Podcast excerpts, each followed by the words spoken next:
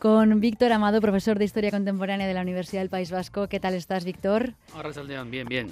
Bueno, vamos a empezar, eh, si te parece, analizando la complicada situación en la que se encuentra Julian Assange, que está librando una nueva batalla judicial ante los magistrados del Tribunal Superior de Londres para frenar su extradición a Estados Unidos. El fundador de Wikileaks se enfrenta a una condena de 175 años de cárcel. Este alto tribunal deberá decidir si Assange tiene capacidad de recurrir la orden de extradición emitida en junio de 2022 y digamos que es su penúltima carta, porque si los jueces fallan contra él, a sus abogados solo les queda recurso al Tribunal de Estrasburgo.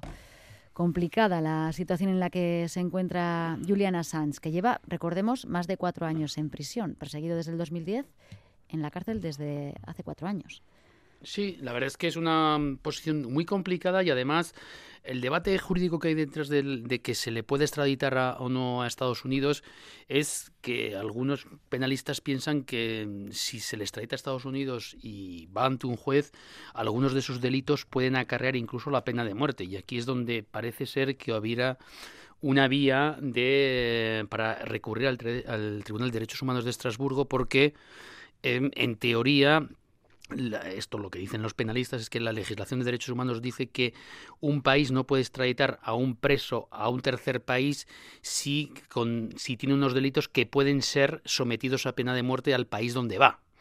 ¿eh? Entonces, esta es, esta es la línea, una de las líneas argumentales, que sería la última línea argumental para evitar la extradición. No tanto que no cumpla la, la pena, sino que la, no se ejecute esa extradición porque algunas de esas figuras delictivas en Estados Unidos pueden acarrear la pena de muerte dependiendo en qué en qué en dónde se le juzgue, ¿no? Entonces esta es evidentemente esta es una situación muy grave, aparte que las condiciones en las que hemos eh, sabemos que está Sánchez en, en, Gran Bretaña pues unas condiciones de aislamiento muy duras y que posiblemente están dejando mella en su en, en su salud, ¿no? Pero sí, como bien decías tú, es la última oportunidad que tiene Assange, prácticamente la penúltima, porque la última, como bien has dicho, sería el Tribunal de Estrasburgo, pero no no no lo no lo pinta muy bien, no lo pinta muy bien.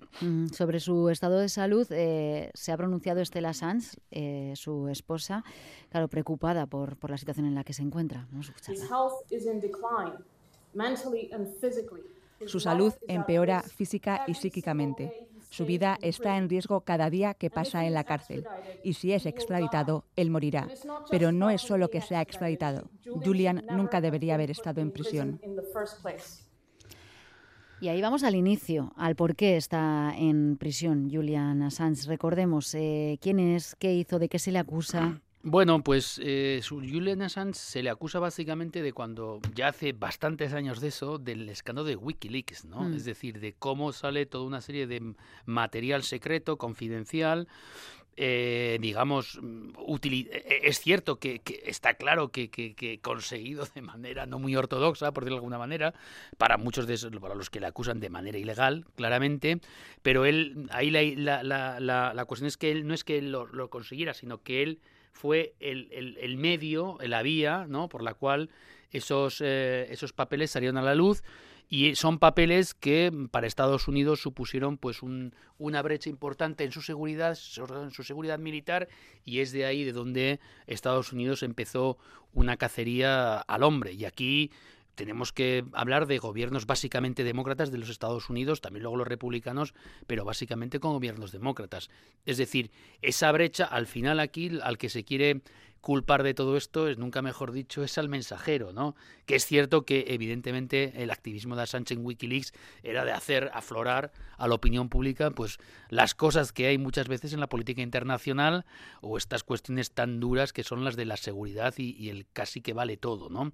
Entonces a partir de ahí pues yo creo que a, a, Sánchez se le estableció una especie de, de claramente de escarmiento, de cabeza de turco para decir quien haga estas cosas, mm, quien las saque a la luz aún teniendo esa información, pues lo va a pagar caro. Y desde luego, más allá de que le extraditen o no, desde luego el precio que está pagando Julian Assange es, es, bastante importante, como bien decía su mm. esposa, ¿no? porque las condiciones de, aislamiento en Reino Unido son durísimas. Mm, recordemos que ahora está en, en, prisión en aislamiento, como decías, que anteriormente estuvo creo que siete años en la Embajada, de Ecuador. De Ecuador, sí, sí, sí, cuando sin estaba poder Correa, salir. sin poder salir, luego ya le presionaron a Correa, cuando se fue Correa ya él tuvo que salir de la Embajada y es cuando se produjo la detención, por lo tanto es una persona que lleva ya sin libertad casi un par de decenas de años, ¿no? ¿No? Y ahora las condiciones, pues vamos, o sea, comparadas a las, claro, comparadas a las de la embajada, pues son mucho peores porque, mm, si no tengo entendido, he leído en algún medio de comunicación británico que solo tiene una hora de patio al día.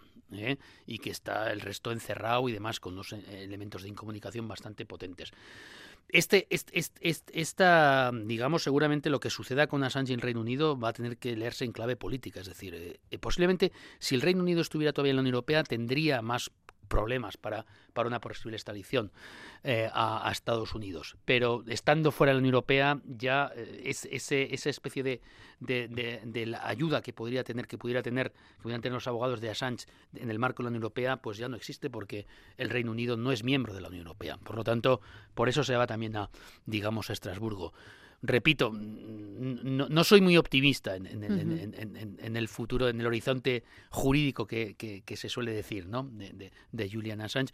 Y es un, es, un aviso a navegantes para... Claro. si, si a vosotras periodistas algún día os cae ese tipo de información, pues para saber eh, Absolutamente. lo, que, no tenéis que hacer, o lo que pasa, lo que hay que hacer y lo que, y lo que va a pasar, ¿no? Entonces, a mí eso me parece extremadamente grave. De hecho, el, diario The Guardian, que, publicó en su día los documentos eh, Wikileaks, ha salido en su defensa. Hombre, claro. Aquí está en juego el, periodismo, el periodismo de investigación, que se nutre de, este tipo de, documentación. Y claro, yo lo que no entiendo es cómo no salen todos. Es decir, si, si, si algún sentido pudiera tener esta palabra tan fea que también utilizamos en otra expresión, que es el corporativismo, pues tendría que ser porque mm. esto es así. le están acusando de poner en, por, por poner a la luz pública unos papeles que habían salido. A mí me parece, me parece de una gravedad extrema que ha pasado y que está pasando de una manera muy así como la remanguillé pero es muy y está pasando en democracias. Porque esto en fin esto eh, lo asociamos a otros lugares pero que esté pasando en democracias es de una gravedad extrema vamos yo ya, te digo que solo sea de Guardian es, es, lo alucinante o es lo sorprendente vamos. Desde luego desde luego. Bueno pues eh, veremos lo que lo que decide el Tribunal Superior de, de Londres eh, pero decida lo que decida sin duda el caso Assange bueno llega a un punto de, de inflexión no mm. Eh, claramente, sí, sí, claramente. Tendremos que, tomar nota. Eh, comenta un oyente, me temo que como en otros casos, este buen hombre aparecería, puede aparecer sorpresivamente un día muerto en su celda.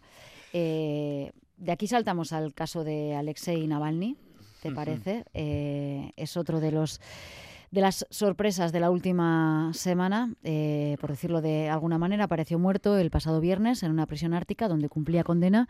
Aparentemente su muerte fue repentina, pero las autoridades rusas se han negado a entregar el cuerpo a la familia y principales dirigentes políticos de la comunidad internacional apuntan hacia el Kremlin como autor intelectual o... Bueno, eh, es muy difícil, es muy difícil no pensar que en la muerte de Navalny ha tenido que ver el Kremlin. Es decir, eh, mm. lo cual no quiere decir que Putin sepa cuándo fue, cómo fue y cuándo lo iban a hacer. Pero vamos, que estaba, que era la crónica de una muerte anunciada, pues eso era evidente.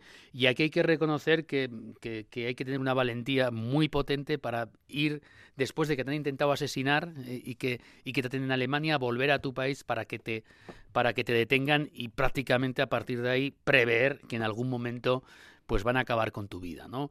Y así ha sido. En fin, el putinismo yo creo que es un sistema que nos tiene ya acostumbrados a este tipo de cuestiones y, desgraciadamente es una más. Y es una más en el contexto de las elecciones que va a haber presidenciales en Rusia el 15 mm. y el 17 de marzo. Es decir, y es por supuesto otro aviso más a navegantes, porque este en el sistema, digamos, en Rusia no es el primero, otro aviso más a navegantes de aquellos que quieran postularse con una cierta en notoriedad en contra de, lo que es eh, Vladimir Putin, ¿no?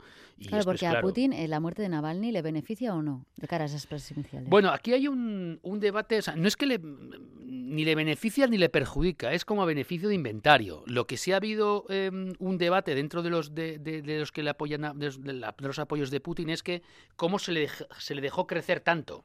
Ese es mm. el, debate no es si, se ha hecho mal o se ha hecho bien, sino cómo se le dejó crecer tanto, ¿no? Lo mismo lo que han hecho con, el, con el, eh, uno de los candidatos a la presidencia que iba a haber, Nadesnin, que fue ya inhabilitado hace escasas semanas, ¿no? Entonces, el debate es ese.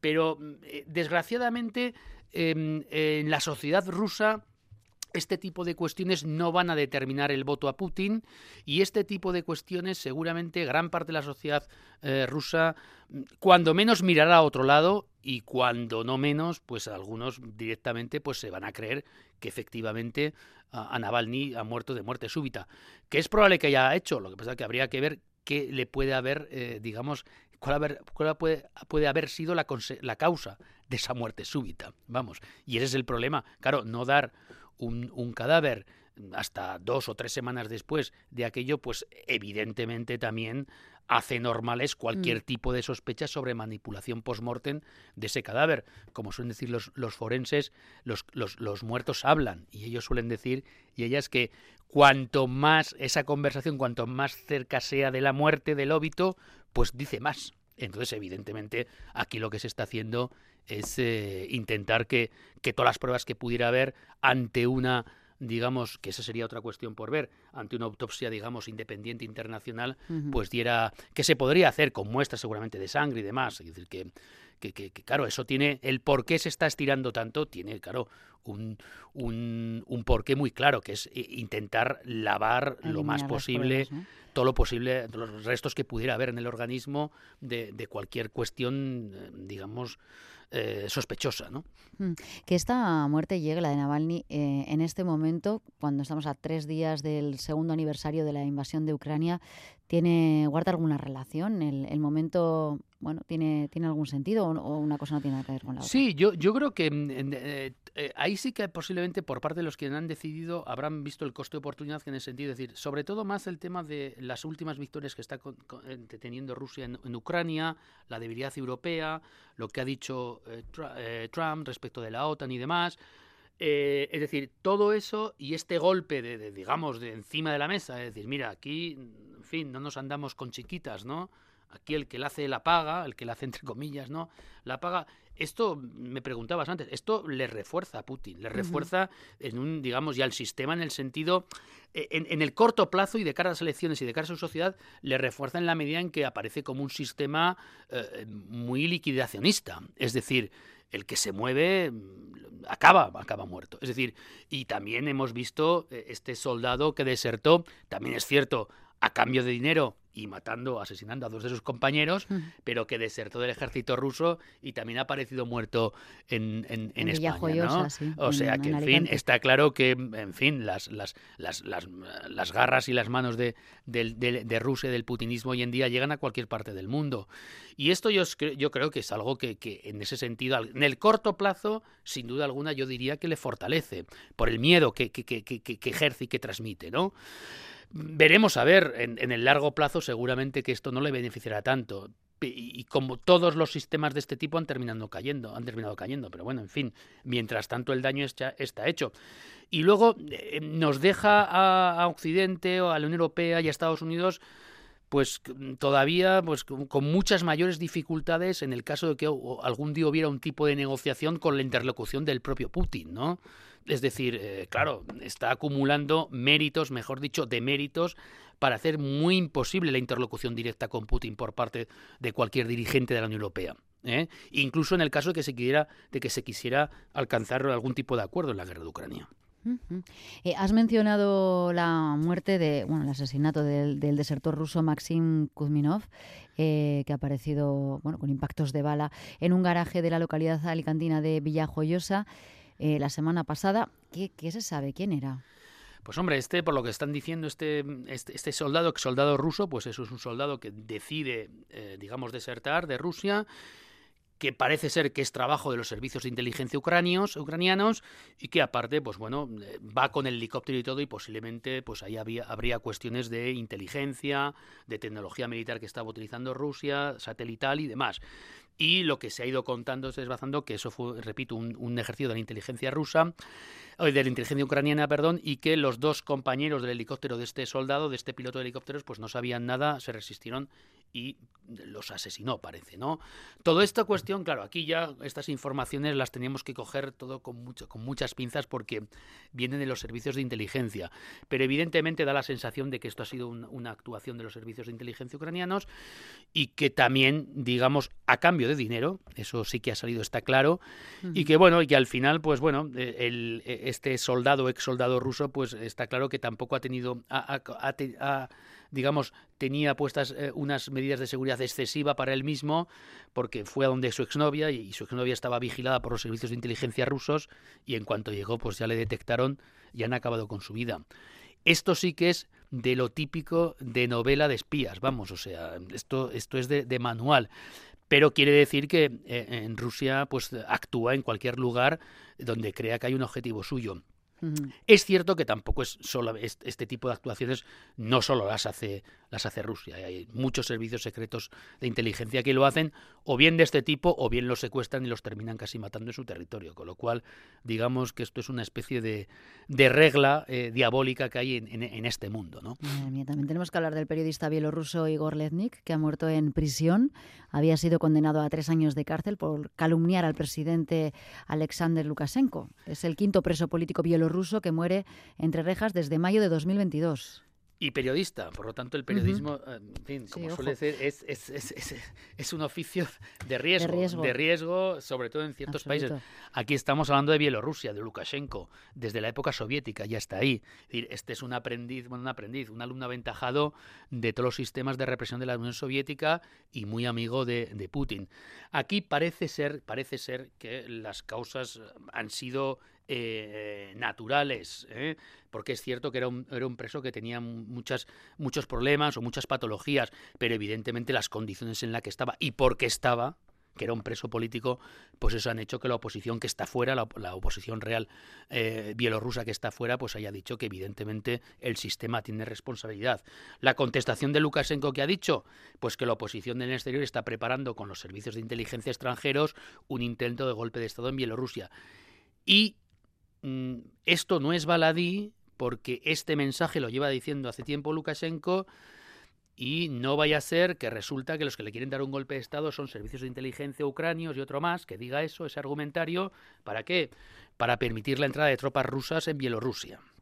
Eh, por lo tanto, aquí el miedo que hay que tener respecto a esta actitud de Lukashenko es que esté construyendo un discurso legitimador de acciones militares desde Bielorrusia hacia terceros países de la Unión Europea, digamos, en, diciendo que le quieren derrocar. ¿no? Entonces hay que eh, seguir muy atento a la evolución de Bielorrusia porque eh, puede ser el próximo peón que pueda eh, mover Putin. Pues para seguir atentos contamos contigo, porque yo ya en esta trama de espías me, he perdido un poco, pero afortunadamente tenemos a Víctor Amado cada semana para desentrañarla. Es que ricasco, Víctor. Venga, Hasta la próxima. Yo, agur, agur. agur.